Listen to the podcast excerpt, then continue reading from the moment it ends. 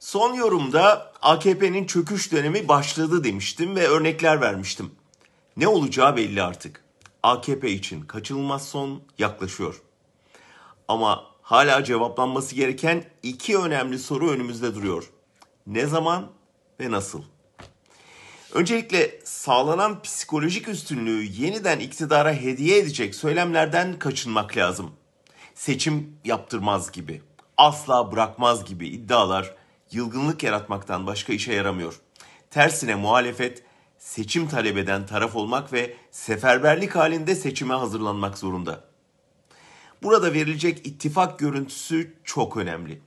Ülkenin ikinci büyük partisi haline gelen kararsızlar AKP'den vazgeçmiş durumda gidecek yeni adresini arıyor. Ama anlaşılan o ki aradığı güveni bulamıyor. Muhalefet partilerinin bu aşamada birlikte olduklarına, sorunların çözümü için bir arada çalıştıklarına, ülkenin sahipsiz kalmayacağına seçmeni inandırması şart.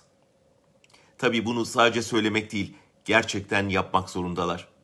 Bunun pek çok yolu var. Bir anayasa taslağı ortaya koymaktan bir gölge kabine çıkarmaya kadar.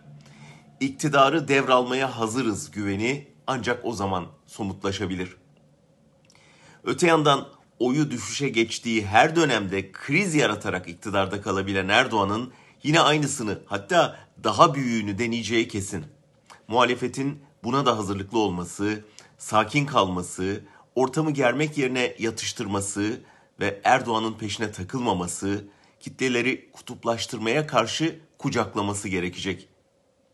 Millet ve Cumhur İttifaklarının başa baş geldiği bugünkü dengede HDP'nin kazanılması, savunulması, işbirliğinin sağlanması, kısaca İstanbul'u kazandıran dayanışma ruhunun ayakta tutulması da hayati önemde.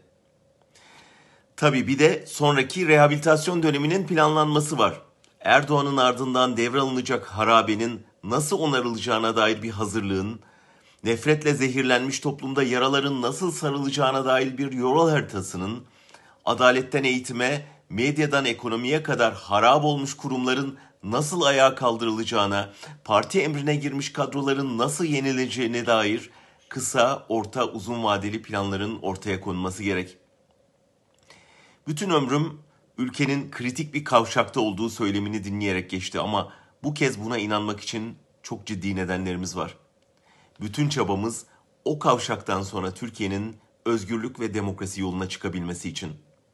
Hepinize huzurlu, sağlıklı, mutlu bir bayram dilerim.